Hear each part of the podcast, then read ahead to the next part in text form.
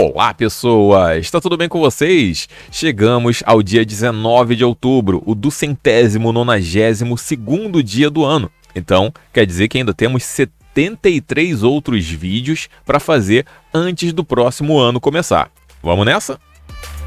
Então vamos lá. No dia 19 de outubro de 1216, o rei João da Inglaterra morria e seu filho Henrique assumiria o cargo. Mas até aí tá tudo de boa. Mas Henrique tinha apenas 9 anos. E se Henrique, filho de João, também se chamasse de João? Ele apenas seria um João mais jovem em relação ao seu pai. Porque Júnior é justamente isso, vem de jovem. Mas Júnior tem feminino? De 180 milhões de CPFs cadastrados pela empresa ProScore Boreal em todo o país, apenas 243 deles têm filhas que recebem o nome da mãe. Então, olha só, 180 milhões de CPFs e só tem 243 júnias, possamos assim dizer e no dia 19 de outubro de 1901, Santos Dumont convocava jurados do Aeroclube de Paris para testemunhar a volta do seu dirigível, número 6, em torno da Torre Eiffel. E isso o fez arrematar o prêmio Dote. Hoje seria mais fácil para Santos Dumont porque ele não precisaria chamar os jurados. Era só abrir uma live que as pessoas iam assistir. Aliás, quando é que vai ter live aqui, hein? E por falar em live, em 2020, o Brasil liderou como o país que mais teve lives e mais teve visualizações de lives no mundo inteiro. Sensacional!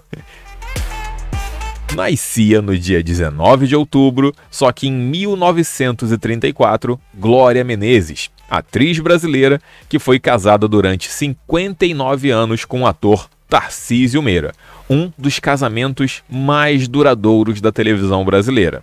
Hoje, isso é uma baita raridade. E nessa mesma data, 19 de outubro, perdíamos em 2009 Joseph Wiseman, ator canadense que fez o vilão Dr. No do primeiro filme do 007. E uma curiosidade, hein?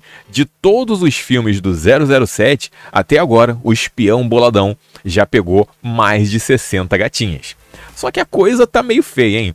Porque mais de 20 delas morreram de algum jeito durante o relacionamento com o espião. É melhor vocês procurarem pegar aí o 008, 009, tem opção no mercado, tá, gente? E 50% de parabéns para mim, porque hoje é dia do profissional de TI, ou seja, tecnologia da informação. Informática vem lá das antigas línguas, hein? Vem de informare, ou seja, formação, dar forma, modelar. Mas também podemos entender como informação automática ou informação matemática. Quanta definição, hein? É mais fácil ver o que, que não é informática, já que hoje tudo gira em torno dela. E por falar em informática, vale muito a pena dar um like nesse vídeo, hein? Até amanhã!